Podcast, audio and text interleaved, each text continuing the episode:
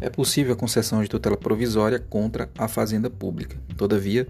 não é possível a concessão de tutela provisória, seja ela de urgência ou de evidência, para compensação de créditos tributários ou previdenciários, para entrega de mercadorias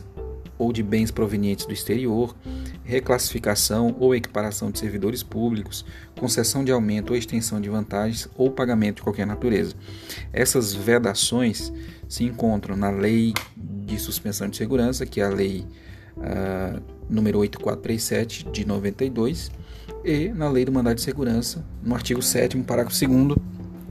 que trata especificamente da compensação de créditos tributários, da entrega de mercadorias e bens provenientes do exterior, da reclassificação ou equiparação de servidores públicos e da concessão de aumento ou a extensão de vantagens ou pagamento de qualquer natureza.